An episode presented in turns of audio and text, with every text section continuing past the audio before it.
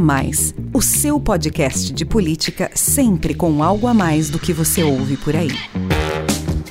Olá, sou Rafael Lisboa e tem início agora mais um episódio do podcast A Mais, o seu podcast que discute política, economia e sociedade sempre com algo a mais para você.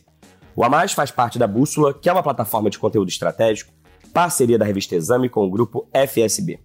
Hoje o A Mais traz aqui para você mais um debate promovido pela Bússola sobre as eleições de 2022. Há cinco meses de os brasileiros irem às urnas, como está a corrida presidencial?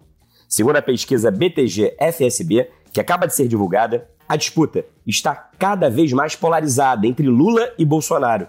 O ex-presidente segue na liderança, mas viu sua vantagem sobre o atual presidente diminuir cinco pontos percentuais em um mês. Na simulação de primeiro turno, Lula soma 41% das intenções de voto, contra 32% de Bolsonaro. Já a chamada terceira via encolheu ainda mais. Todos os pré-candidatos têm juntos 17% dos votos.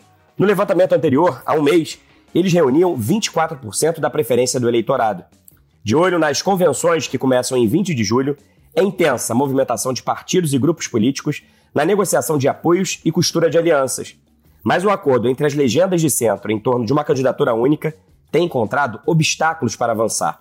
Ainda que PSDB, União Brasil, MDB e Cidadania tenham reafirmado em reunião no fim do mês passado o prazo de 18 de maio para definição de um nome único na disputa, alguns integrantes do grupo já admitem buscar alternativas à aliança de terceira via e defendem, inclusive, diálogo com o presidenciável do PDT, Ciro Gomes.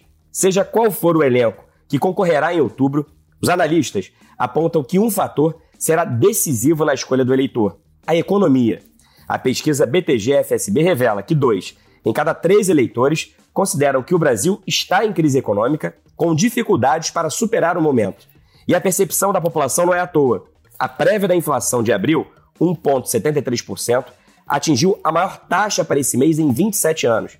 Em 12 meses, o índice ultrapassa 12%. Os maiores vilões são os alimentos e os combustíveis. Os últimos números das pesquisas eleitorais, a polarização entre Lula e Bolsonaro e o encurtamento da distância entre eles, as negociações para uma candidatura competitiva de terceira via e o impacto da economia na corrida presidencial. Todos esses temas foram debatidos em pouco mais de uma hora de live no YouTube da Exame.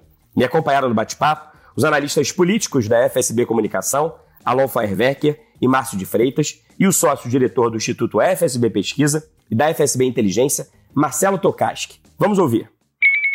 Vou dar então início à nossa conversa com o Marcelo, porque eu quero abrir esse nosso debate com os dados da segunda rodada da pesquisa BTG-FSB sobre as eleições de 2022.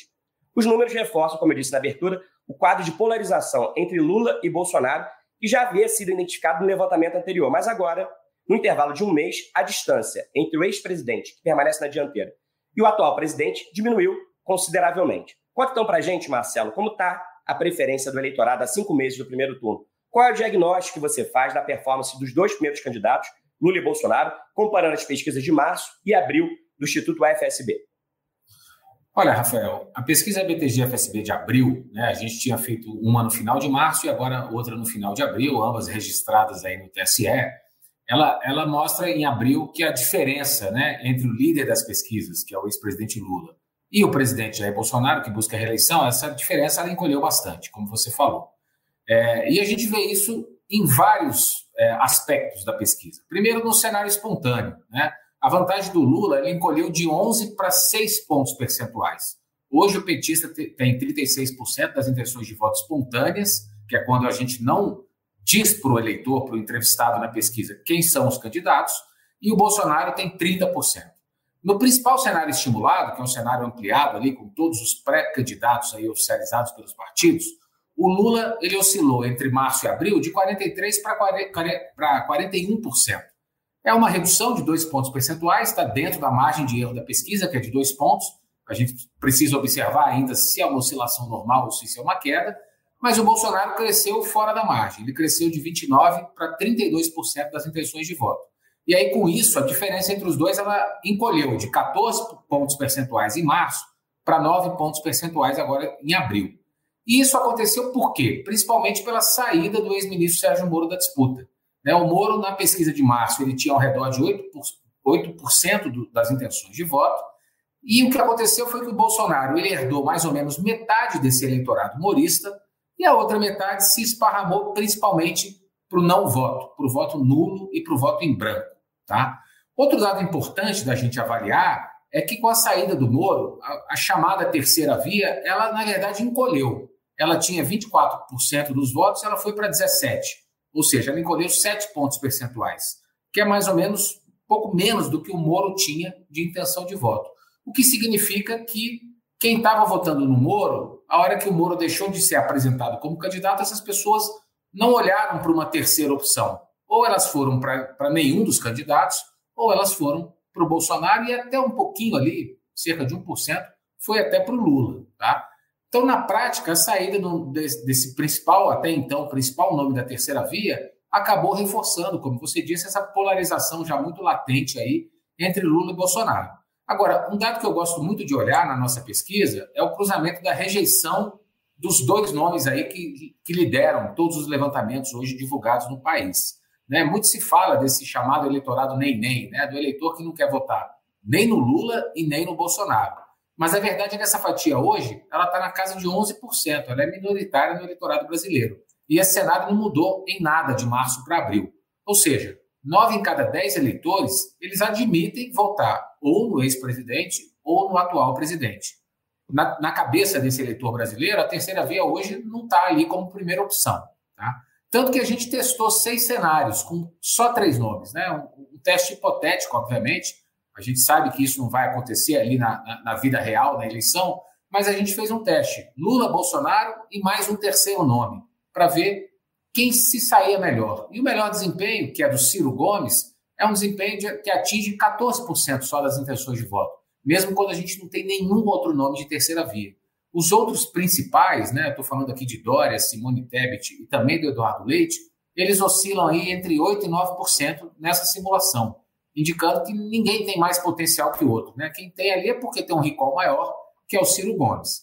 Agora, na simulação de segundo turno, o Lula segue também com uma ampla vantagem, mas é uma outra simulação em que a vantagem do, do Lula sobre o Bolsonaro também se encurtou. Né? Se a eleição fosse hoje, o Lula teria 52% dos votos, o Bolsonaro teria 37%, a vantagem está em 15%, mas há um mês ela era de 19 pontos percentuais. Então, essa vantagem também é, encolheu. E esse movimento ascendente aí do Bolsonaro, ele se deu em alguns perfis bastante específicos principalmente no eleitorado masculino, né, entre os homens, os eleitores de uma renda um pouco maior, seja na classe média e também na renda mais alta, e também no, no, no, no agrupamento ali de eleitores que se declaram evangélicos. São votos que o Bolsonaro tinha perdido ao longo dos pouco mais aí de três anos de governo, e ao pouco, aos poucos ele vai recuperando parte desse eleitor que votou nele no segundo turno de 2018 e que até então não vinha votando nele, por várias questões de rejeição, de pandemia, etc., mas que agora, aos poucos, com a, com a polarização se acentuando, esses eleitores vão votando, vo, voltando a votar no Bolsonaro. Hoje, só cerca de 30% de quem há quatro anos votou nele não vota no, no, no presidente. Mas esse percentual já chegou a ser de 50% no final do ano passado. Então ele vem recuperando de fato uma parte aí desse capital que ele perdeu ao longo do início do, do, do início não, né, dos três quartos aí de, de governo dele. Em resumo, Rafael, o que a gente tem hoje é uma liderança do Lula, né? É, e, e, e, também do Bolsonaro, que os, os, dois juntos concentram aí três de cada quatro votos. Né? Então é uma polarização muito forte, como a gente já falou isso aqui em outros momentos, a gente nunca viu em eleição presidencial no Brasil. Então, do ponto de vista estatístico, né, eu não estou falando aqui do ponto de vista político, tem muita coisa para acontecer nesses cinco meses, mas a terceira via ela segue com chances quase zero, quase zero de chance de chegar numa vaga de segundo turno.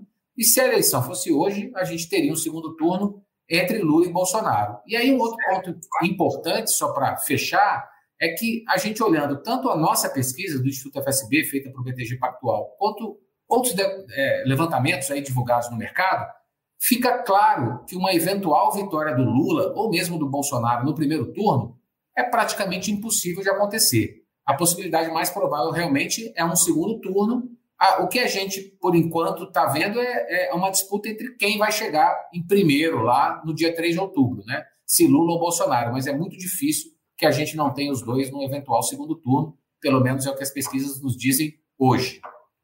Marcelo, antes de eu passar aqui a palavra para o Alon e para o Márcio, tem uma pergunta que veio aqui de um espectador que está nos assistindo, Bartolomeu Ribeiro, que diz assim: por que, que a gente não vê na rua toda essa diferença? Os eleitores do Lula estão escondidos? Eu queria que você falasse um pouco da distribuição geográfica né, do, das intenções de voto, porque existem algumas regiões do Brasil onde o Lula está na frente e existem outras regiões onde o Bolsonaro está na frente, não só na pesquisa da FSB, mas na pesquisa de outros institutos, né? É, vamos lá, é uma boa pergunta aí do Bartolomeu. Assim, é, o que eu acho, né? Mesmo que, vamos supor que um candidato reúna um milhão de pessoas numa manifestação. Um milhão de pessoas, isso dá menos de 1% do eleitorado brasileiro, né? Então, é, o eleitor, ele está pensando na eleição, diferentemente de outras é, é, eleições presidenciais. É, a gente já tem uma intenção de voto muito alta no agregado dos candidatos, a gente tem poucos indecisos hoje, mas daí é, é, isso é bem diferente do eleitor ir para a rua, se manifestar, manifestar, a favor ou contra um determinado candidato. Tá? É, agora, no, no, outro ponto que você colocou, o que, que a gente tem hoje? A gente tem o Lula com uma diferença muito grande no Nordeste. O Lula tem mais de cinco vezes a quantidade de votos que o Bolsonaro teria na região Nordeste. Eu estou falando aí de uma região que tem quase 25% do eleitorado brasileiro. Né? É, mas na região sudeste, por exemplo, que onde né, boa parte aí dos, do, das manifestações do último dia primeiro se concentraram, né, a gente, onde a gente tem 45% do eleitorado praticamente, a gente já tem um cenário um pouco mais apertado. Tem uma vantagem do Lula, mas na nossa pesquisa, por exemplo, é uma, uma vantagem de três pontos percentuais, está muito próximo ali da margem de erro. Né? E nas outras regiões, estou falando aqui das regiões sul, norte e centro-oeste, o Bolsonaro está em vantagem. Né? Então, a gente tem muitas divisões e o que a gente vê é a capacidade de mobilização de cada um também. Né? Às vezes, se o Bolsonaro tem uma agenda, ele consegue levar, as pessoas talvez não vão lá protestar contra ele, quem, quem é contra ou quem rejeita o Bolsonaro. E vice-versa. Quando o Lula faz um evento, vão ali seus correligionários, enfim. É, é, não, não, não, vão, não vai ninguém ali para protestar nesse momento. Né? Eu acho que os protestos de rua eles não são eles ficam muito mais nas bolhas e, e não são um termômetro muito fiel aí para a gente medir essa, essa emoção do eleitorado e essa intenção de voto, principalmente. Rafael, Obrigado, Marcelo. Se, me, se me permite só claro, uma observação sobre esse assunto. É, esse final de semana a gente teve eventos do primeiro de maio e a gente teve um candidato, é, o Pablo Marçal, se lançando candidato e juntando cerca, segundo ele, cerca de 15 mil pessoas no estádio em Barueri, São Paulo. É, o que mostra que ele tem uma capacidade de mobilização, ele é um fenômeno de internet, é um coach que chegou a se perder numa trilha no interior de São Paulo, mas que talvez não signifique que é, esse movimento que ele fez no estádio tem uma dimensão nacional para que ele tenha registro em, em pesquisas nacionais.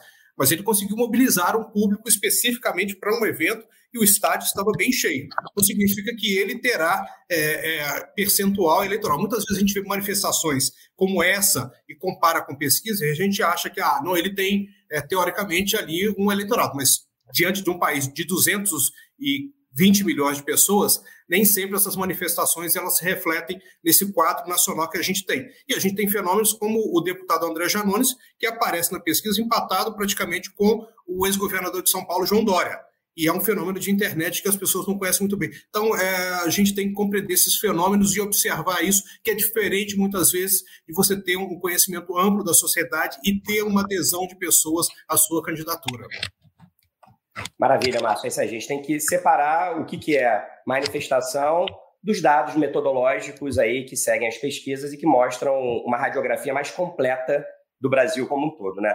Alon, eu quero conversar com você também sobre a pesquisa, essa segunda rodada de pesquisa PTG-FSB, porque os números do Instituto FSB trazidos aí pelo Marcelo mostram que, apesar de se manter na liderança, o Lula viu a sua vantagem diminuir em relação a Jair Bolsonaro.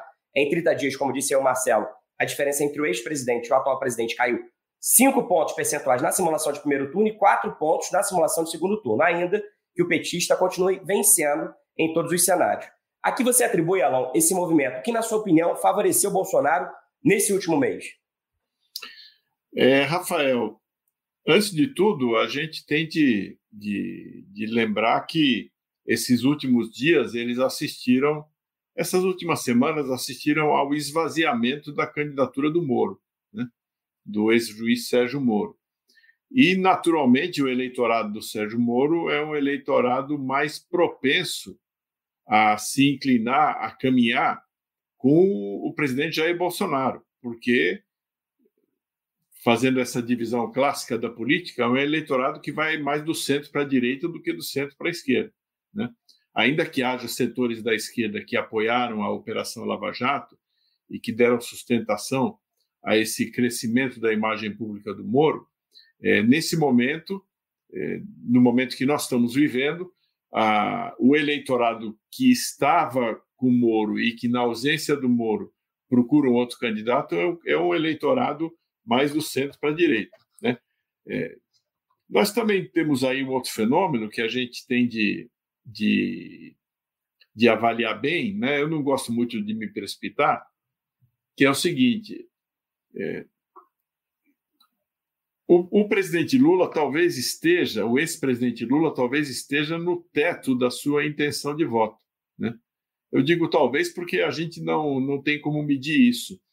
É, e na medida em que ele precisa começar a aparecer, começar a se manifestar, dar opinião sobre os assuntos, é, as pessoas começam a avaliar também o Lula de agora e não apenas o governo Lula. Porque o que está dando musculatura, o que está trazendo musculatura para o Lula é, no, no, enfrentamento, no confronto com o Bolsonaro, são duas coisas. A memória do governo dele e a expectativa em relação ao governo que ele possa vir a fazer. A memória do governo dele é algo dado da realidade, não vai mudar. Né? A não ser que alguém prove que é, o governo dele foi muito diferente do que, se, do, do, do que as pessoas acham que foi, mas é, não é por aí. O que vai ser feito é, é, o que vai ser feito é análise, o que vai ter um olhar é, vai, é uma dissecção do que o Lula representa para o futuro. E na medida em que ele começa a falar sobre o futuro, ele vai também trazendo desgaste para ele. Então ele começou a falar sobre questões como o aborto, é, o relacionamento com o Congresso, é, e, e outros assuntos, quer dizer, a situação hoje, da classe hoje, média. Hoje saiu aí essa entrevista dele da Time falando da guerra na Ucrânia, né? É, a situação da classe média no Brasil é, na comparação com os países. Aí ele começa a falar, então já não é mais aquele o, o Lula do passado, da distribuição de renda, do crescimento econômico e do aumento do salário mínimo. É o Lula que está propondo determinadas coisas para agora. Então, é, naturalmente, vai haver um desgaste. E certamente é, a gente deve contar com um cenário em que possivelmente as rejeições do Lula e do Bolsonaro podem até se equilibrar, pode, pode até emparelhar. E a tendência, na minha opinião, pelos números aí que a gente que a gente está vendo, é uma eleição bastante disputada. Então, é, é, para pegar um gancho aqui na, na, na fala do Marcelo Tokarski, é, você não deve se precipitar, olhar os números de agora, porque ainda tem muito tempo para a eleição, né? Tem quase cinco meses aí para a eleição e vai haver um escrutínio muito, muito forte dos candidatos. E a gente está sentindo isso na candidatura do Lula, que até é, alguns, algum tempo atrás era praticamente um intocável, né? é, alguém que não, não, não, não tinha como ser atacado, na hora que ele aparece e começa a falar e começa a expressar suas posições, começa a apresentar suas propostas, vai abrindo o flanco para ser criticado e questionado, como é natural num processo, num processo democrático. Obrigado, Alon. Márcio, eu quero te ouvir também sobre esse encurtamento da distância entre Lula e Bolsonaro na corrida presidencial, segundo a última pesquisa aí, BTG-FSB, que mostrou essa diminuição de 5 pontos percentuais em apenas um mês. Na sua opinião, quais são os principais acertos do atual presidente e os maiores desafios do ex-presidente nesse último mês que estão por trás dessa redução da diferença entre os dois? E o que esperar daqui para frente em relação a essa disputa cada vez mais polarizada entre Lula e Bolsonaro? É uma disputa tão acirrada, quem erra menos tem um resultado melhor no final das contas.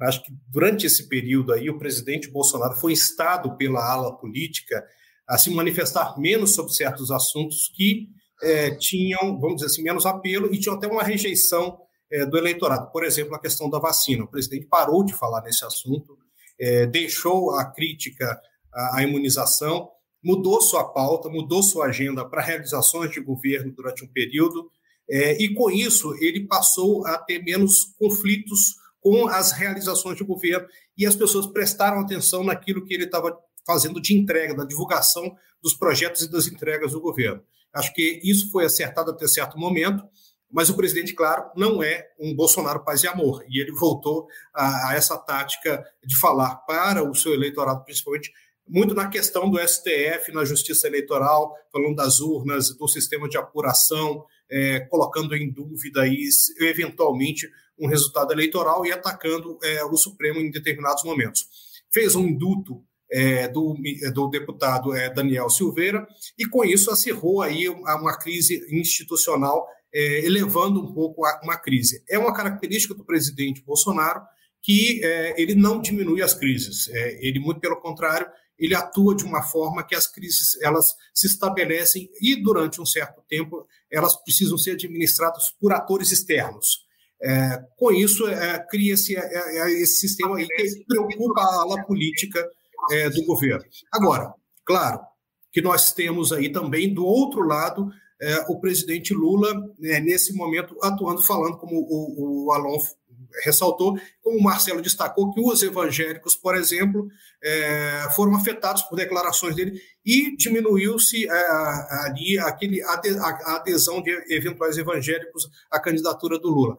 É um erro aqui, um erro ali, um acerto aqui, mas que vão compondo esse quadro. Então, é, esse encurtamento é, significa que, claro, é óbvio, o presidente Bolsonaro, nesse período, acertou mais e o presidente Lula errou é, em determinados pontos e perdeu pontos junto ao eleitorado, notadamente os evangélicos, e, claro, ele está fazendo um discurso que, nesse momento, ainda não encontrou com sintonia. Tem problemas internos na sua campanha, trocou a comunicação, trocou o marqueteiro, e falta acertar isso aí. É, evidentemente que eles precisam disso para conseguir é, evitar que esse comportamento continue, que a rejeição do presidente Bolsonaro diminua, para que eles tenham condição de fazer, é, manter essa frente que eles têm hoje. E o presidente Bolsonaro, do outro lado, vai trabalhando com a sua ala política para fazer justamente o movimento contrário. Claro, a campanha será uma campanha muito disputada, muito agressiva pelo tom que se inicia aí é, já nesses primeiros passos e tende é, a se levar esse grau é, de críticas e ataques durante o processo,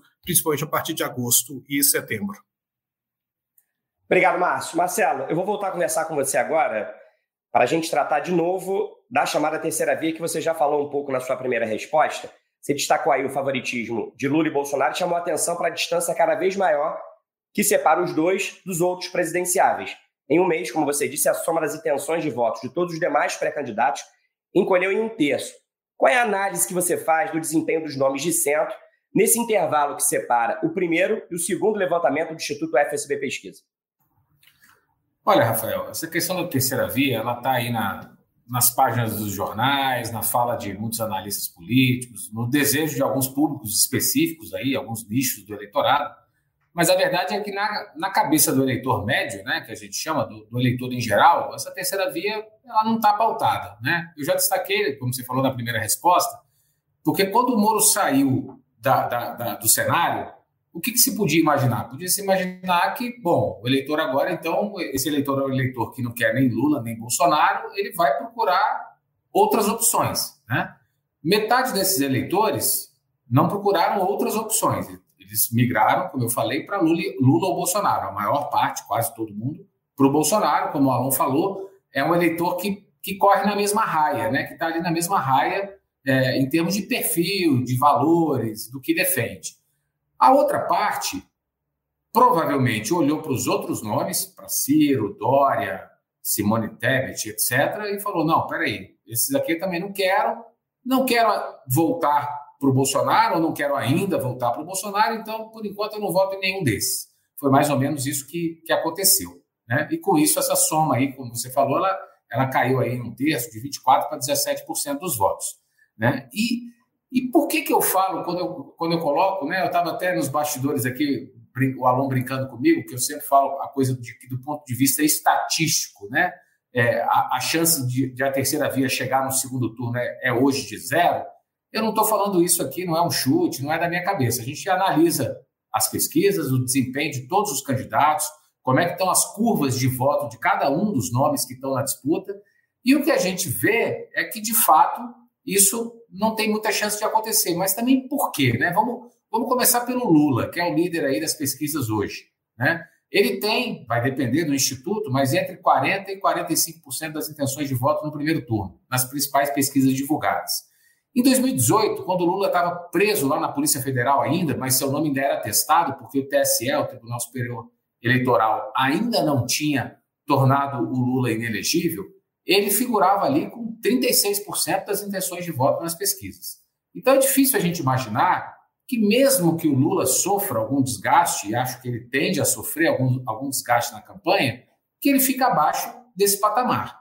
E nunca um candidato que teve essa intenção de voto no primeiro turno ficou fora do segundo turno nas eleições presidenciais brasileiras. Para a gente ter uma ideia, o pior desempenho de um candidato que chegou ao segundo turno foi do Fernando Collor, lá em 89, que ele teve no primeiro turno 28,5% dos votos totais. Ainda assim, ele foi o candidato mais votado, a gente tinha uma pulverização muito grande de nomes naquela disputa, Ainda assim, ele foi o mais votado e foi ao segundo turno e depois venceu a eleição contra o próprio Lula. Vamos analisar então o desempenho do Bolsonaro, né? Porque para alguém da terceira via chegar no segundo turno, ou tem que tirar o Lula, o que está difícil, as estatísticas estão mostrando isso, ou tem que tirar o Bolsonaro. Então vamos analisar um pouco o desempenho do candidato Bolsonaro.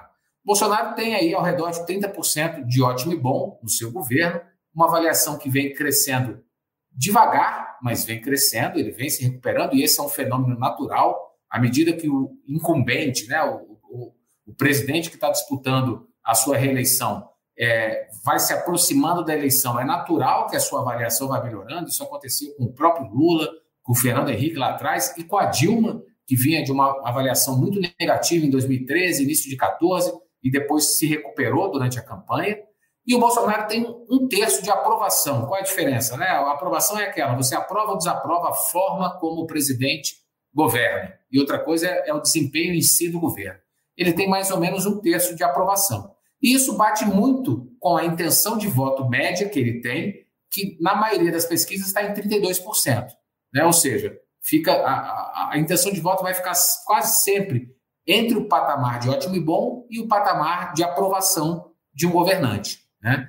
E sem falar que nesse momento da disputa, o Bolsonaro está em crescimento, com algum crescimento ainda. Ele não está em queda, ele não está derretendo. Né? E para completar esse quadro todo, o candidato de terceira via, que tem a maior chance, né? ou seja, que aparece melhor naqueles cenários que eu citei lá, de três nomes, ou seja, Lula, Bolsonaro e um terceiro nome, é o Ciro, que aparece com 14 pontos.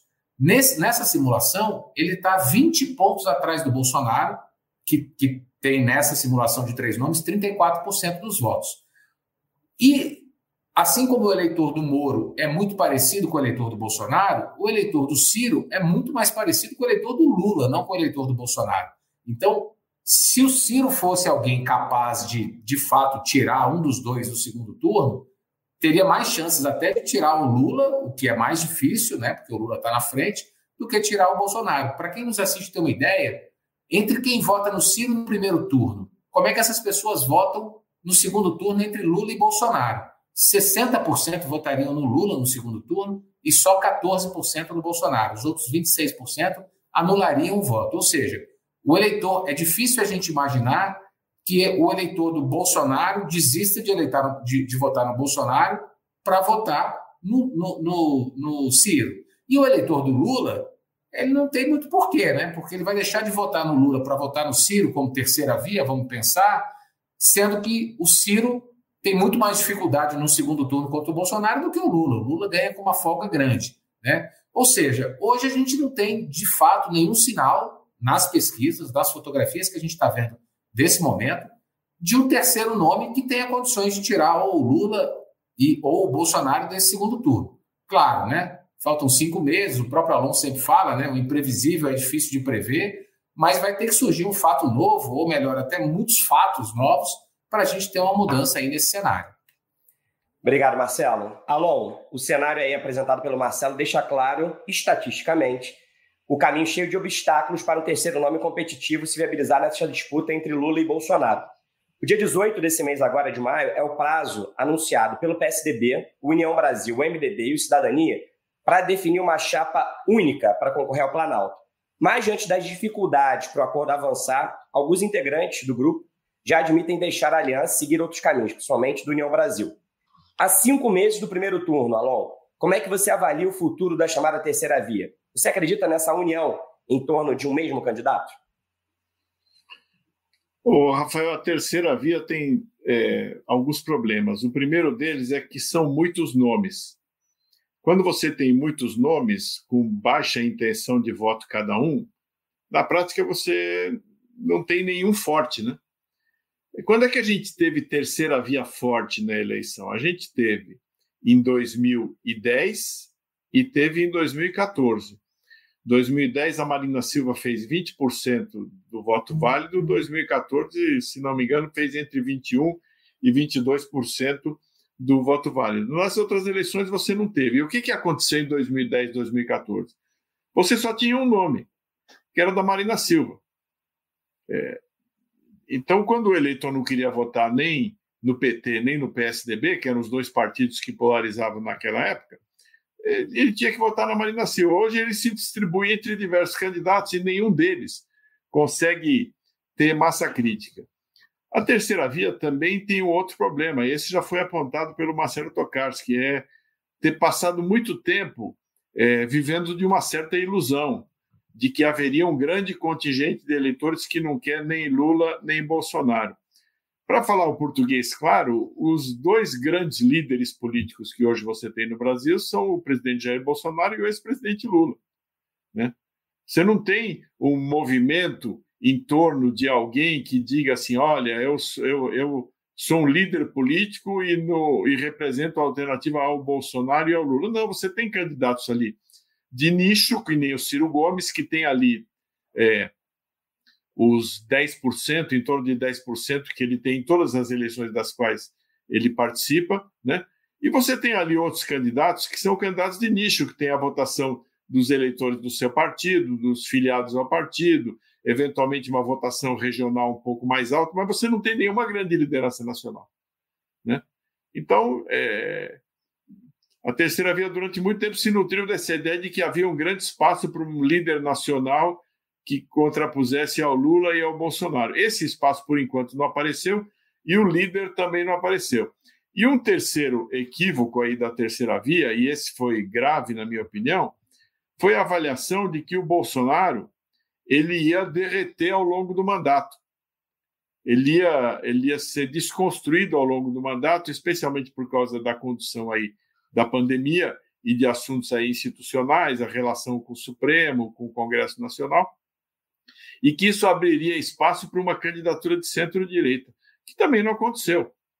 Isso simplesmente não aconteceu. Você vê é, a pergunta que o Bartolomeu fez, a primeira pergunta que você colocou aí para o Marcelo Tokarski, não só o Bolsonaro não derreteu, como hoje é, as manifestações de rua podem não ser um reflexo da opinião é, das da população em geral mas elas mostram que o eleitor do Bolsonaro está mais mobilizado até do que o eleitor do Lula.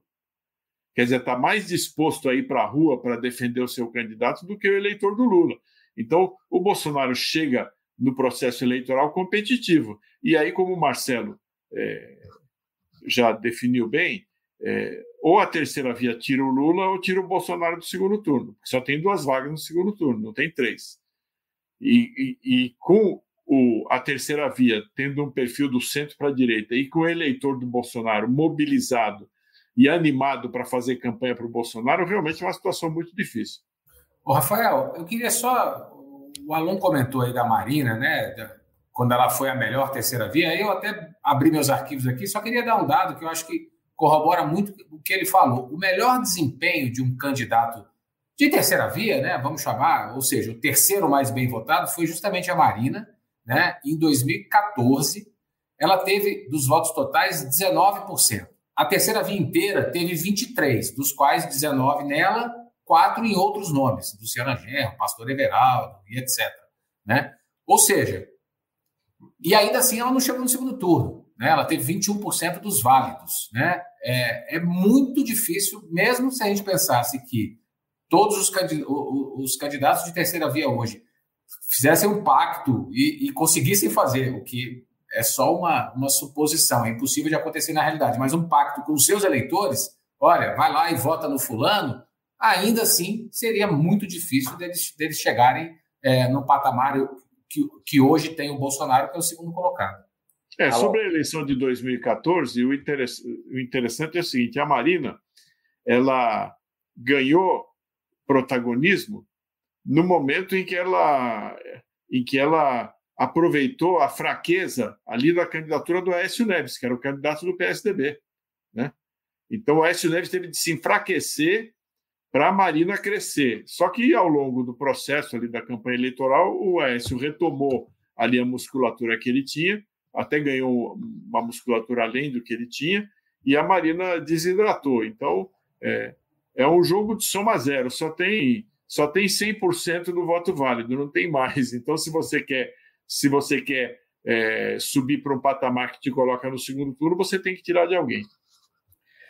Ô, Márcio, quero conversar com você também sobre terceira via. Essa falta de entendimento aí entre as legendas do chamado centro interessa, claro, a Lula e a Bolsonaro, porque os dois tentam atrair esses partidos para as suas candidaturas. No mês passado, o ex-presidente se reuniu em mais de uma ocasião com dirigentes do MDB, principalmente nomes do partido no Norte e Nordeste. Já o núcleo duro da campanha bolsonarista pressiona a União Brasil, que possui cargos no governo, a aderir à reeleição do presidente.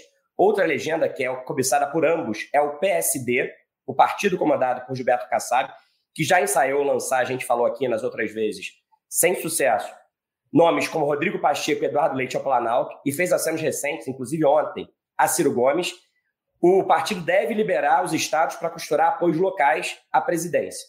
Estamos, então, a dois meses e meio do início das convenções, que é quando a posição de cada legenda vai ser oficializada formalmente. Na sua opinião, Márcio, o que a gente pode esperar do comportamento das siglas que compõem esse grupo aí de terceira via até lá? Que candidaturas, na sua opinião, devem ou não vingar? E você acredita que Lula e Bolsonaro serão bem-sucedidos na cooptação de alguns desses grupos? É, Palácio do Planalto tem uma capacidade enorme de aderir sempre que o presidente está sentado na cadeira. É, e, naturalmente, esses partidos, é, depois de passar da eleição, eles vão fazer uma contabilidade é, do que, que eles ganharam, do que, que eles perderam. É claro que quando você fala desse cenário todo de negociação, a tentativa do Kassab, por exemplo, é muito interessante. O Kassab tentou oferecer um produto, né, um candidato, para um partido que não tinha essa demanda. O próprio partido dele não conseguiu aderir à tese dele. Então, não comprou, apesar do, né, da, da origem árabe, do Kassab aí, né, libanesa, é, e dessa tradição de ser um bom comerciante, um bom vendedor, ele não conseguiu convencer o partido dele, porque é, a lógica interna dos partidos brasileiros hoje, da partidocracia que a gente vive hoje, é de uma manutenção das direções partidárias e do objetivo central, que é conter, é, dentro dessa, desse quadro que a gente tem, um número grande de parlamentares, principalmente na Câmara dos Deputados, para continuar a ter acesso a um bom volume do dinheiro do fundo eleitoral e do fundo partidário. Essa lógica ela mata um pouco os projetos nacionais e principalmente os projetos presidenciais. Você prioriza a sua atuação local e a eleição de parlamentares que vão retroalimentar esse processo dos partidos políticos que estarão ali é, em qualquer governo com um número suficiente de deputados para serem cooptados. Quer, dizer, você tem um, né, 40, 50 deputados, o governo vai ter que conversar com você, você vai ter uma representação, vai ter uma participação é, na, no horário político eleitoral e vai, vai atuar junto ao governo no Congresso Nacional, sendo importante para as reformas, para as matérias que o governo vai encaminhar por medida provisória, por projeto de lei ou até emenda constitucional. Então, essa lógica de funcionamento partidário está fortalecendo essas cúpulas, porque elas escolhem, é, claro, os candidatos, a nominata que será apresentada ao eleitor, ela define quanto eles vão receber para fazer as suas campanhas, e eles depois, no Congresso Nacional, determinam como é que vão ser as regras do processo eleitoral. Então, isso fortalece os partidos, mas, ao, ao mesmo tempo, cria uma dificuldade, que é abrir mão desses recursos para que você tenha um projeto nacional, para que você apresente, uma, ocorra risco de apresentar um projeto nacional ao eleitorado. Então, com isso aí, os partidos eles estão voltados para si mesmos e estão virados um pouco de costas para o eleitor para esses projetos nacionais, onde os grandes nomes eles ocupam esse espaço naturalmente, como é o Lula, como é o Bolsonaro hoje, e aí essa eleição ela fica um pouco é, né, centralizada nessas figuras, e do ponto de vista partidário, lá embaixo, ela fica fragmentada com objetivos distintos, locais, regionais, para governo de estados e para a Câmara dos Deputados, principalmente, ou Senado Federal. Então, é, é, isso que explica um pouco também o dilema que a gente vê na terceira via hoje. A, os objetivos são um pouco distintos quando você vai para o chão de fábrica dos partidos para discutir esse assunto. Então, eu quero perguntar para você, Márcio, sobre dois partidos específicos que fazem parte desse grupo da chamada terceira via. O MDB, que tem ali como pré-candidato oficial a senadora Simone Tebet, mas a gente vê uma movimentação ali de grupos do MDB no Nordeste e no Norte se aproximando, dialogando com o ex-presidente Lula, e ao mesmo tempo o MDB em outras partes do Brasil negociando ali com a base do governo, com a base do presidente Bolsonaro. Qual que você acha que vai ser o futuro do MDB nessa eleição? E pergunto também sobre a União Brasil, porque a União Brasil hoje é que tem ameaçado sair desse grupo aí, é, que é formado pelo MDB, Cidadania, PSDB e União Brasil, dizendo que pretende lançar a candidatura a presidente do Luciano Bivar, que é o presidente do Partido da Legenda. Como é que você vê essa movimentação, tanto do União Brasil quanto do MDB? Olha, União Brasil é fruto da fusão do DEM com o PSL, né, que elegeu uma bancada expressiva de 52, 53 deputados federais na última eleição, é, no embalo da candidatura é, do presidente Jair Bolsonaro, né, puxou muitos é, deputados estaduais. A briga do União Brasil hoje pelo PSL é tentar profissionalizar a política para não perder é, esse número de, de deputados. É, ele migrou, está trazendo aí nominatas é, em alguns estados e tentando eleger para manter 40, 50 deputados é, na próxima legislatura. É, então, esse é o foco deles hoje, continuar com, com esse processo aí de ter uma bancada expressiva para eventualmente ter uma importância no Congresso Nacional e poder discutir com, com o futuro governo. O MDB é um partido tradicionalmente dividido. É, nem sobre é, Ulisses Guimarães ele se uniu, que foi a grande liderança do partido. Todos se recordam né, que Ulisses tinha uma capacidade é, de influenciar muito grande, mas quando foi candidato, ele foi abandonado pelo partido é, em 1989, quando ele disputou a presidência da República. É, Orestes Quessa não conseguiu isso, é, nem Michel Temer conseguiu isso quando foi candidato à vista de uma partida, uma parte ali foi dissidente, é, apesar de nominalmente a maioria do partido ter 80%, 80 e tantos por cento do partido ter apoiado, sempre teve ali uma, uma pequena fragmentação. Nesse momento, você olha o jantar é, que é, o Lula se reuniu com algumas lideranças é, do MDB na casa do, do ex-senador, do ex-presidente do Congresso Nacional, é, Eunício Oliveira. Não foi um, uma presença massiva do partido, não teve uma, uma presença expressiva em, em, termos de número, teve em termos de, de, liderança expressiva, sim, mas em termos de quantidade não foi é, aquele jantar que se esperava ali com um grande afluxo de MDBistas à casa do Eunício Oliveira. É, isso significa que o partido está dividido. Você tem alas hoje que estão é, muito próximos do governo Bolsonaro, você tem alas que defendem a candidatura da Simone Tebet e você tem alas que estão junto ao Então o partido está fragmentado e é difícil que ele tome uma, uma, posição unitária. É difícil você enxergar o partido hoje indo né, fechado numa posição só. Dificilmente isso vai acontecer. Eu acho que né, a tendência seria ou ele se dividir ou ele não ter candidato, como ele já fez outras vezes. Mas é claro, a Simone está brigando por isso, está tentando é, viabilizar sua candidatura, mas é, há muita descrença interna no partido hoje sobre esse projeto, no sentido dele ter vitalidade e força para uma convenção nacional aprovar é, uma candidatura que hoje não tem 1, 2% nas pesquisas, ela não se mostra com força suficiente para ser atrativa e ser apoiada por todo o partido. Obrigado, Márcio. Agora eu quero falar com vocês sobre economia. A gente sabe que economia é um fator relevante em qualquer eleição. O que acontece com o bolso do eleitor, claro, influencia a decisão na urna. Como é que essa agenda deve impactar as eleições deste ano? A pesquisa do Instituto FSB ouviu a população sobre a questão econômica e é por isso que eu quero saber agora de você, Marcelo. O que, que revela o levantamento sobre temas como inflação, endividamento e desemprego? A partir desses dados, qual que você avalia que será o peso da pauta econômica na disputa? Olha, Rafael, é o que você falou, né? A economia sempre, sempre teve um grande peso aí nas eleições presidenciais, principalmente. Né? O, eleitor sempre está preocupado com a situação dele, né? quem vai melhorar a minha vida, etc. Agora, na minha avaliação, a gente já discutiu muito isso, esse ano o peso vai ser ainda maior. Em 2018, a gente teve uma eleição que foi talvez um pouco fora da curva no Brasil. Né? Foi uma eleição presidencial onde o tema da corrupção ela foi muito pautada pelo tema da corrupção. Qualquer pesquisa, a corrupção aparecia disparada ali como o principal problema do país.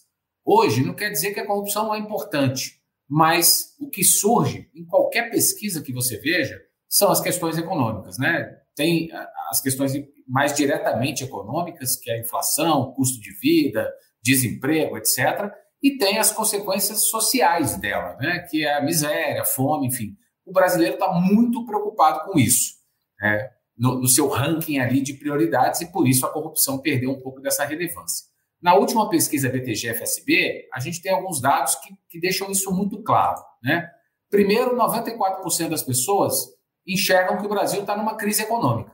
Né? E desses 94%, dois terços dizem que o Brasil está com dificuldade de superar a crise econômica. Ou seja, o eleitor sabe que o momento é difícil e ele não está vendo muito saída, ele acha que vai ser difícil. E talvez isso, na hora da escolha entre manter um presidente ou trocar de presidente, esteja sendo um fiel da balança ali. Além disso, 89% dos eleitores, né, 9 em cada 10 praticamente, dizem que foram muito afetados pelo, pelos aumentos de preço. 69% tiveram as suas dívidas ou dívidas das famílias, mas tiveram a sua vida afetada pela questão das, do endividamento. 62% atrasaram algum pagamento por conta da crise. 42% das pessoas culpam quem está sentado na cadeira. Estão culpando hoje o Bolsonaro, culpavam a Dilma lá em 2014 e assim por diante. Isso é normal, né? A população tem essa tendência de responsabilizar quem está no governo. Agora, esses dados que eu estou falando, eles olham para trás, né? eles são uma espécie de retrovisor. Agora, uma variável importante para a gente olhar daqui até o dia 3 de outubro, principalmente no segundo turno, lá no dia 29, é a gente olhar para o para-brisa, né? para frente. Porque a eleição é um pouco de expectativa, é muito definida, na verdade, pela expectativa.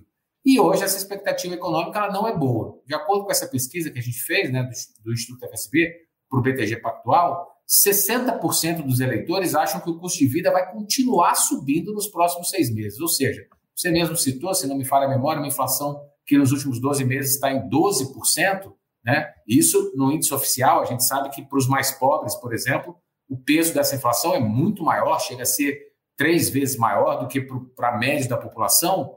Né? As pessoas estão sofrendo, sofreram nos últimos meses e 60% delas acham que a, que a situação vai piorar.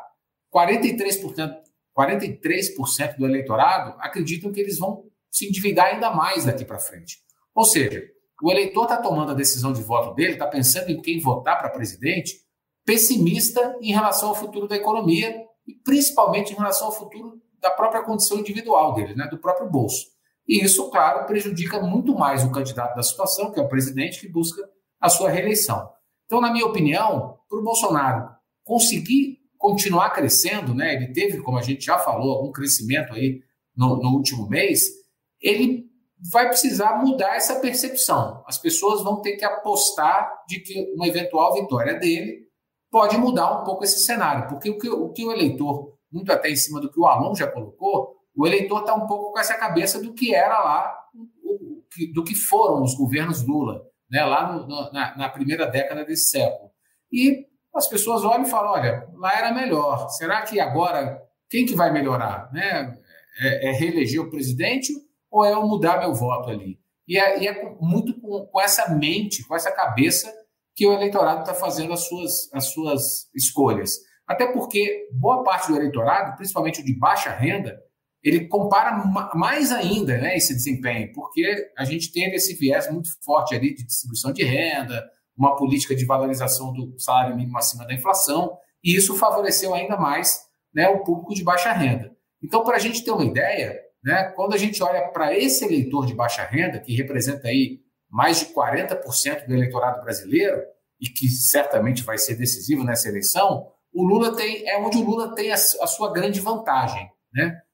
Nos eleitores, por exemplo, com a renda de até um salário mínimo, o Lula tem 60% dos votos, o Bolsonaro teria só 11%. Na faixa seguinte, entre um e dois salários mínimos, a diferença ainda é muito grande, é 47 para o Lula, 26 para o Bolsonaro. Uma diferença de 21 pontos percentuais, é quase o dobro. O presidente ele ganha nas faixas superiores de renda, mas como elas são menores na pirâmide de renda do Brasil, ele não consegue tirar toda essa diferença que o Lula acumula aí na, na, na baixa renda. Então, por tudo isso, a expectativa econômica do eleitorado, principalmente o eleitorado mais pobre, vai ser decisiva daqui para frente. É, se eu fosse olhar para uma variável, é para essa variável que eu, que eu iria olhar é, daqui até outubro para entender como é que o eleitorado vai se comportar, se ele pode mudar ou não as tendências que ele está apontando hoje. Marcelo, Obrigado, Marcelo. É, só, lembrando uma coisinha. Por exemplo, é, nos últimos mais de 100 dias aí que a gente tem é, um só aumento é, dos combustíveis pela Petrobras diretamente, que foi anunciado e que foi um, um, aumento substancial. Então, assim, depois desse aumento já se passaram mais de 50 dias é, e não é esperado aí talvez um anúncio né, para breve de, um novo, de uma nova correção dos valores e que só o diesel teria para ficar no patamar internacional um aumento de 20%. Quer dizer, é um quadro que complica realmente a situação da inflação e, claro, que gera preocupação para o governo, porque isso afeta o transporte público, afeta é, transporte de mercadorias e bens. Então, é, realmente tem um impacto que é, desagrega aí a posição do governo nessa base mais ampla, que é a base social da camada de baixo aí da sociedade brasileira. E, Márcio, só para complementar, desculpa, Rafael, é, o governo vai, vai tentar, obviamente, na campanha se explicar, né? É uma conjuntura internacional, tem uma guerra pressionando o preço dos combustíveis, enfim, não é a responsabilidade do governo, mas para o eleitor, o eleitor não, não dá muito ouvido para esse tipo de coisa. Né? O que ele entende é você está aí para lidar com uma situação. Então, é, se você não está lidando, a culpa é sua. É, é mais ou menos esse raciocínio que a maior parte do eleitorado faz. Pois é, eu quero justamente então pegar esse aspecto aí da responsabilização do governo por parte da população diante dos desafios econômicos para entender como é que, ainda assim, o Bolsonaro cresceu nesse último mês e reduziu a sua diferença para o Lula em cinco pontos percentuais, Alon. Porque, assim, o Marcelo disse aí que mais de 60% dos ouvidos na pesquisa do Instituto da FSB consideram que o Brasil está enfrentando uma crise econômica e tem dificuldades para superá-la. Como eu disse lá na abertura, a prévia da inflação de abril, divulgada pelo IBGE, é a maior para o mês em 27 anos. O índice acumulado nos últimos 12 meses já supera 12%. Ou seja, os números econômicos são desafiadores. Mesmo assim, o presidente Bolsonaro vem crescendo nas pesquisas e reduzindo a distância para o ex-presidente Lula. E como o Marcelo disse, é natural que os problemas econômicos acabem sendo associados ao candidato da situação. Então, qual é a sua explicação para isso? Bom, em primeiro lugar, é, a gente está vivendo um, uma retomada das atividades não digo que é o pós-pandemia, né, porque nós ainda estamos enfrentando aí a Covid-19, mas nesse momento em que você tem pelo menos uma atenuação é, da pandemia. Então, em primeiro lugar, é isso, quer dizer, a vida vai voltando ao normal, as atividades econômicas vão voltando ao normal, o comércio, os serviços, e mesmo que a situação econômica seja complicada, é, existe uma certa sensação de alívio em relação à situação anterior. Né? O segundo aspecto é que, mesmo entre quem considera que a situação econômica não está boa, uma parte não culpa o presidente da República por isso. E o presidente tem trabalhado bastante essa comunicação. Quer dizer, é, se você acha que a situação está ruim, é, vai reclamar com quem mandou o pessoal ficar em casa. Né? Essa é, é a mensagem que o presidente está trazendo. A gente não está discutindo aqui se essa, se essa mensagem está certa ou se está errada. Nós estamos é, é, conversando sobre o impacto que isso tem no eleitorado. Então, em primeiro lugar, você tem uma sensação de um certo alívio econômico, mesmo é, com o eleitor avaliando que a situação é difícil. E, em segundo lugar, você tem uma parte do eleitorado que acha que a situação está difícil, mas que não culpa o presidente é, por, essa, por essas dificuldades. E tem um outro aspecto que é o alinhamento político é, com o presidente da República. Né? Eu vou lembrar que na época do Plano Real, na eleição de 94, 1994, o Plano Real, a inflação caiu praticamente a zero, o, o frango é, custava um real, você teve um, um, crescimento forte do poder aquisitivo da população em geral, especialmente da população mais pobre. Mesmo naquela eleição, o Fernando Henrique ganhou no primeiro turno com 50 e pouco, não ganhou, não foi uma, uma vitória é, esmagadora, e o Lula teve ali 30, 35% dos votos. Né? Então, você tem também um alinhamento político. Você tem um alinhamento político. E não vamos esquecer que o Bolsonaro ganhou a eleição em 2018. A maioria do eleitorado estava com o Bolsonaro em 2018. Então, quando chega 2022 e você tem uma situação que é difícil, mas deixou de ser catastrófica para muitas pessoas, é até natural que o presidente retome uma, uma certa musculatura. É aquilo que se chama de resiliência, né? É, que é o fenômeno de um objeto qualquer voltar à sua forma original quando diminui a pressão sobre ele. É mais ou menos o que está acontecendo com o Bolsonaro. Obrigado, Alon. Um dos efeitos da inflação em alta e, consequentemente, a perda de poder de renda dos brasileiros é a demanda por reajustes salariais. Diferentes grupos de servidores têm pressionado, têm se mobilizado e pressionado o governo federal com ameaças de greve. Apesar da resistência do Ministério da Economia, o presidente assinou com um aumento geral de 5%. Mas o índice não parece ter agradado a algumas categorias, como os funcionários do Banco Central e os policiais federais e rodoviários federais, base eleitoral do Bolsonaro.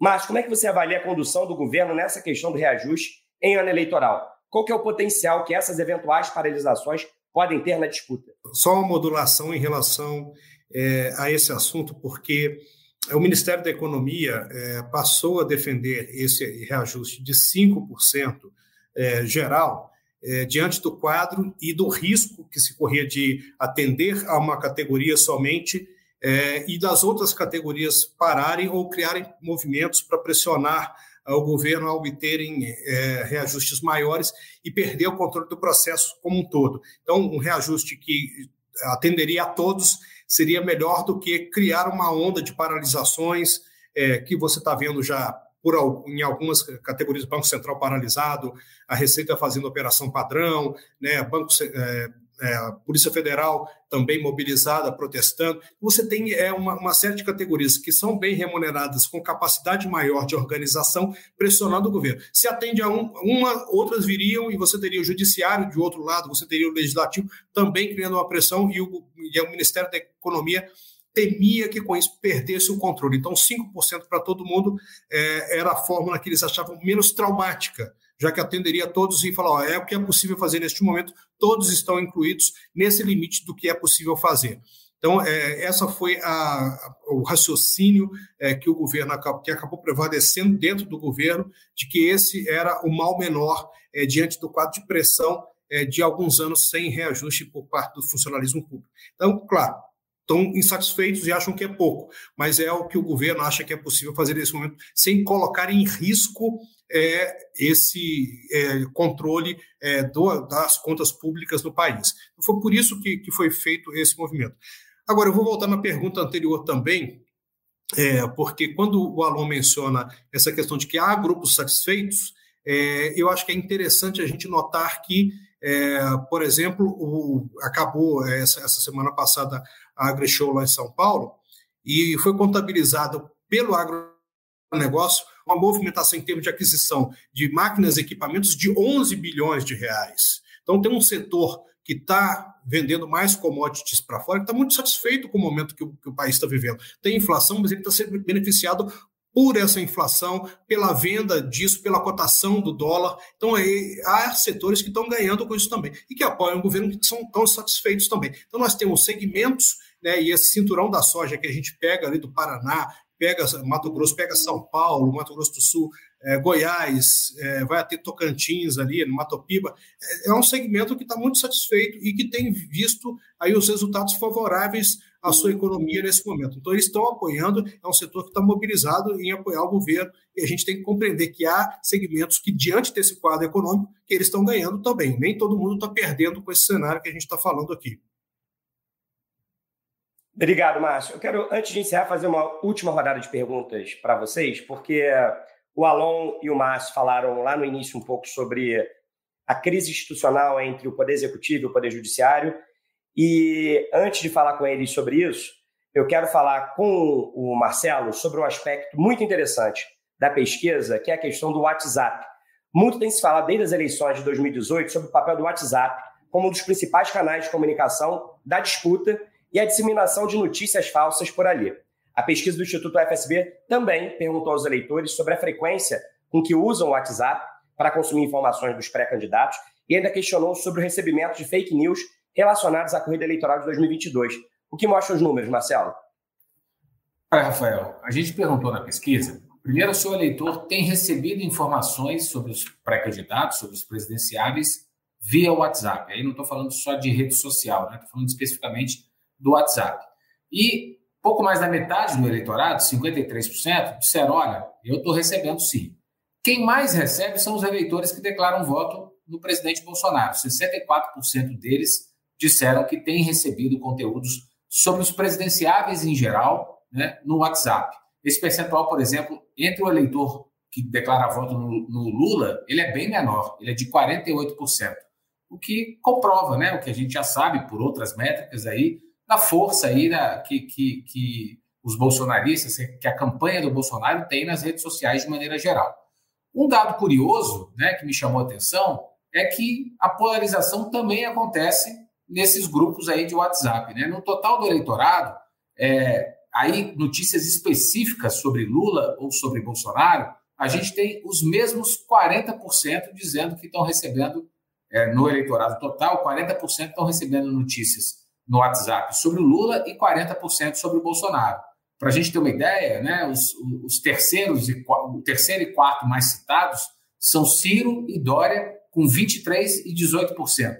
Quase metade aí da, da, da, do total de eleitores que estão sendo impactados no WhatsApp por conteúdos envolvendo ou Lula ou Bolsonaro. O que é natural, né? Os candidatos mais votados, os favoritos aí na disputa, eles são mais falados aí no, nos grupos de WhatsApp. E outra, outro dado também que chama atenção, ainda nessa questão da penetração dos candidatos nesses grupos de WhatsApp, é em relação ao Dória. Né? O Dória é o pré-candidato que tem a exposição mais negativa nos grupos de WhatsApp. De acordo com a pesquisa, é, dentre quem recebeu conteúdos sobre o Dória, 59% dizem que esses conteúdos são conteúdos desfavoráveis ao candidato. Só 24% dizem que esses conteúdos são favoráveis. Para a gente ter uma ideia, por exemplo, entre quem recebe conteúdos ou notícias sobre o Bolsonaro, 51% dizem que são conteúdos favoráveis e 38% desfavoráveis. Uma proporção bem parecida aqui com a do ex-presidente Lula, que é de 47% de favoráveis e 42% de desfavoráveis. O Dória, ele é na pesquisa o candidato mais rejeitado entre os candidatos testados, e ele é também aí o que mais acaba apanhando aí em grupos de WhatsApp. E para fechar, a gente perguntou também sobre fake news, né, que é um outro tema muito importante. Se discutiu muito, muito isso em 2018, as redes sociais, inclusive o WhatsApp, de lá para cá mudaram muito regras né, de compartilhamento, de envio. E a pesquisa revela que 40% do eleitorado brasileiro, como um todo, diz que recebeu alguma fake news, que ele, algum conteúdo que ele julgou ser fake news, julgou ser falso, nos últimos três meses. Né? E isso é mais ou menos semelhante entre os eleitores do Bolsonaro, os eleitores do Lula, os eleitores de outros candidatos. A gente não tem grandes diferenças. diferenças. Agora, claro que resta saber se os outros 60% que disseram não, eu não recebi nenhuma fake news, né? se eles de fato não receberam ou se eles não identificaram o conteúdo como sendo um conteúdo falso. A minha hipótese, pelo que a gente vê circular em monitoramentos de redes sociais, é que o número de pessoas impactadas ele é um pouco maior aí do que as pessoas de fato admitem ou identificam como conteúdos falsos, conteúdos é, que, que são aí classificados como fake news. E aí, Marcelo, é interessante você falar esse aspecto, porque tem um espectador aqui, o Mauro Balena, que pergunta assim: quem determina o que é fake news ou não, o que é exatamente fake news? Em relação à pesquisa, na verdade, foi feita a pergunta, e aí é o entrevistado é que decide se ele achou que recebeu ou não algo que poderia ser fake news. Na verdade, a pesquisa ela não avalia o que é ou não fake news. Ela só Isso. entrevista o, o, eleitor ali e pergunta: você acha que recebeu algum tipo de fake news? Então é percepção do entrevistado, é isso, né? Exatamente. Boa pergunta aí do Mauro. É, na pesquisa, a gente tenta medir a percepção. Se ele acha que ele recebeu algum conteúdo falso sobre algum dos presidenciáveis. né? O critério de fake news, aí, claro, né? A notícia que circula, tem vários sites aí de checagem, enfim. É, essa semana mesmo circulou uma foto do ex-presidente Lula com abraçado com uma pessoa que nas redes o que circulava era de que essa pessoa era o irmão do Adélio Bispo, né? O responsável lá pela facada no, no, no então candidato Bolsonaro lá em 2018. Uma agência de checagem, uma agência grande, foi lá, checou, descobriu aquele cara é um médico, ortopedista, não tem nada a ver com Adélio Bispo. Aí, aí sim é, é, é comprovada uma fake news. Agora aqui a gente está tratando da percepção do eleitor a respeito do conteúdo que ele recebe no WhatsApp, se ele acha que é falso ou não. Obrigado, Marcelo. Bom, o Marcelo mostrou aí como que essa arena digital ela vem se tornando cada vez mais importante nessa corrida presidencial, nessa corrida eleitoral. E aí, falando então em conteúdo compartilhado pelo WhatsApp, um tema que movimentou os canais digitais nas últimas semanas foi justamente o aumento do desgaste na relação entre o presidente Jair Bolsonaro e o Supremo Tribunal Federal, tema que o Márcio e o Alon já deram uma pincelada em algumas das respostas deles.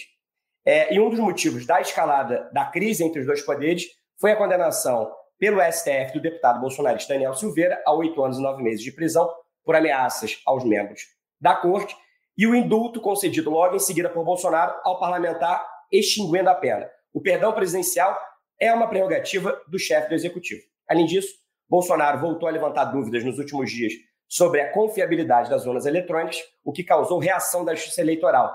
E uma fala no fim do mês passado do ministro do STF, Luiz Roberto Barroso, sobre uma possível tentativa de envolvimento das Forças Armadas no processo eleitoral já havia provocado atrito com o governo, provocando críticas do Ministério da Defesa à declaração do ex-presidente do TSE. Alô, Márcio, eu quero ouvir então vocês dois sobre esse tema. Na avaliação de vocês, o que a gente pode esperar da relação entre Bolsonaro e os ministros do STF daqui para frente? Quais são os próximos capítulos desse enredo e qual o impacto desse embate entre os poderes na corrida eleitoral? Primeiro você, Alon. Olha, eh, Rafael, o cenário atual é de aumento da temperatura, né? é, porque o, por um processo histórico que no, a gente não vai se estender aqui, mas que decorreu do enfraquecimento tanto da então presidente Dilma Rousseff quanto do sucessor dela, Michel Temer, determinados determinados núcleos de poder acabaram adquirindo muita força. Né? O Ministério Público Federal, o Supremo Tribunal Federal, a própria Polícia Federal, especialmente naquele período onde você, em função da Lava Jato, tinha uma a atenção da opinião pública está muito voltada para essa questão da luta contra a corrupção. Então você criou uma situação na República de uma grande dispersão de poder e de núcleos é, que procuram exercer a sua autoridade até talvez um pouco além do que estabelece as atribuições constitucionais. Né? É, a gente está no momento em que o presidente está buscando a sua, a sua reeleição. Então, é natural, é esperado que ele, que ele, que ele defenda o seu poder, o seu espaço de poder. Então, o presidente está, por exemplo, ele usou ali o mecanismo constitucional da graça para indultar e perdoar o Daniel Silveira, ele está operando dentro do espaço constitucional de poder dele, mas está fazendo um gesto político para sinalizar para a sociedade que ele mantém a sua força política, apesar das decisões do Supremo Tribunal Federal. Por outro lado, no STF, no Supremo Tribunal Federal, você também nota um certo, um, uma certa tentativa de manter as prerrogativas e manter as atribuições e manter os poderes conquistados ao longo desse último período. Então, por isso a gente vê ali uma elevação da temperatura. Eu não vejo nenhum, nenhum sinal de que vai haver um acordo estratégico daqui até a eleição em que esses é, dois jogadores, principalmente o presidente da República e o STF, vão chegar a um acordo e a, e a temperatura vai baixar. Então, o que eu vejo como mais provável é que a gente siga numa temperatura alta daqui até o desfecho do processo eleitoral. Não sei o que, que o Márcio acha, mas eu, eu penso que a gente deve se preparar para essa situação. E aí, Márcio, o que, que você pensa? Concorda aí com o Alon que a temperatura vai continuar alta? Como é que você analisa o relacionamento entre o presidente Bolsonaro e o Supremo Tribunal Federal daqui para frente? E eu quero saber também, já que você é um especialista em Congresso, e ontem a gente teve aí um encontro é, do presidente Rodrigo Pacheco com o ministro Fux, presidente do STF, para tratar justamente dessa crise institucional. Qual que você acha que é o papel do Congresso na resolução ou na ajuda da resolução desse embate entre executivo e judiciário? Rafael, é, em primeiro lugar, assim, ninguém pode dizer que o presidente Bolsonaro não é coerente na sua retórica, vamos dizer assim. Ele, claro, quando ele questiona o Supremo Tribunal Federal, ele está questionando também uma mudança de posição da justiça em relação ao seu principal adversário, que é o Lula. Lula foi condenado na justiça e depois essa condenação é, foi anulada por problemas processuais. É, e o Lula alega que é inocente em função disso. Então, é uma discussão né, que um lado fala uma coisa, outro lado fala outra, mas o presidente aponta aí que o Supremo teve uma parcialidade a favor do Lula é, nesse sentido. Então, é, é, um discurso político, é um discurso é, que tem o seu apelo junto ao seu eleitorado, ele utiliza isso e utiliza isso de uma forma estratégica inteligente para o seu eleitorado. Agora, do outro lado, também o Lula usa isso a seu favor é, para tentar dizer que né, tá inocente, que não tem nada. Claro que isso é uma questão que vai para a eleição, que vai ser discurso aqui e ali, e aí você traz o TSE para dentro desse jogo, já que a composição do TSE inclui ministros do Supremo notadamente o ministro que vai comandar o processo na sua fase mais crítica, que é o Alexandre de Moraes, que é um ministro, claro, que já mostrou que tem posições muito duras, podem ser heterodoxas, mas ele é, não recua e mantém a sua investida, é, mesmo comandando alguns inquéritos, abrindo algumas questões ali, e por decisões dele, que são muito, decisões muito fortes. É, e aí quem tem o questionamento. O ministro não tende a recuar, assim como o presidente tem demonstrado que não tende a recuar. Então, o diagnóstico, acho que do Alon está correto nesse sentido, é, de que não haverá recuo por parte dessas duas pontas. Então, nós teremos o um enfrentamento e teremos a discussão política da retórica de cada candidato, é, argumentando um de um lado ou do outro. E o Congresso, nesse sentido, eu acho que ali, quando é, teve o um movimento de induto do presidente ao deputado Daniel Silveira, é, ele fez a defesa não do seu governo, mas ele usou é, a, o ataque que, teoricamente, o Supremo teria feito a um integrante do Legislativo para assumir essa defesa do Parlamento. E aí ele transformou uma briga em dois a um. Ele se juntou ao Congresso Nacional e isolou o Supremo, gerando aí um clima de é, tensão muito grande na esplanada dos ministérios.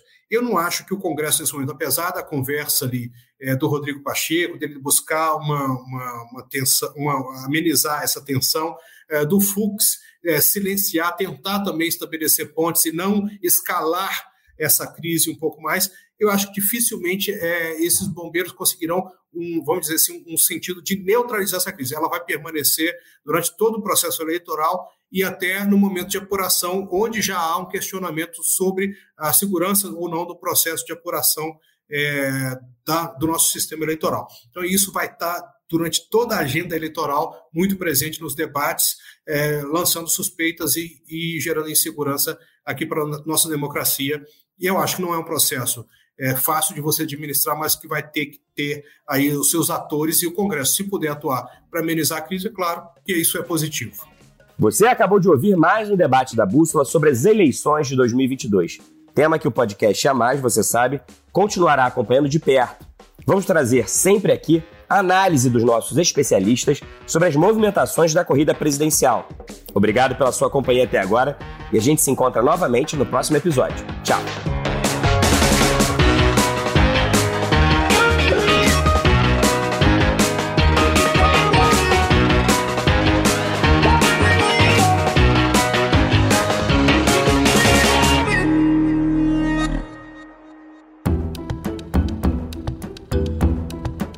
Edição Guilherme Baldi, este podcast faz parte da plataforma Bússola, um produto do grupo FSB.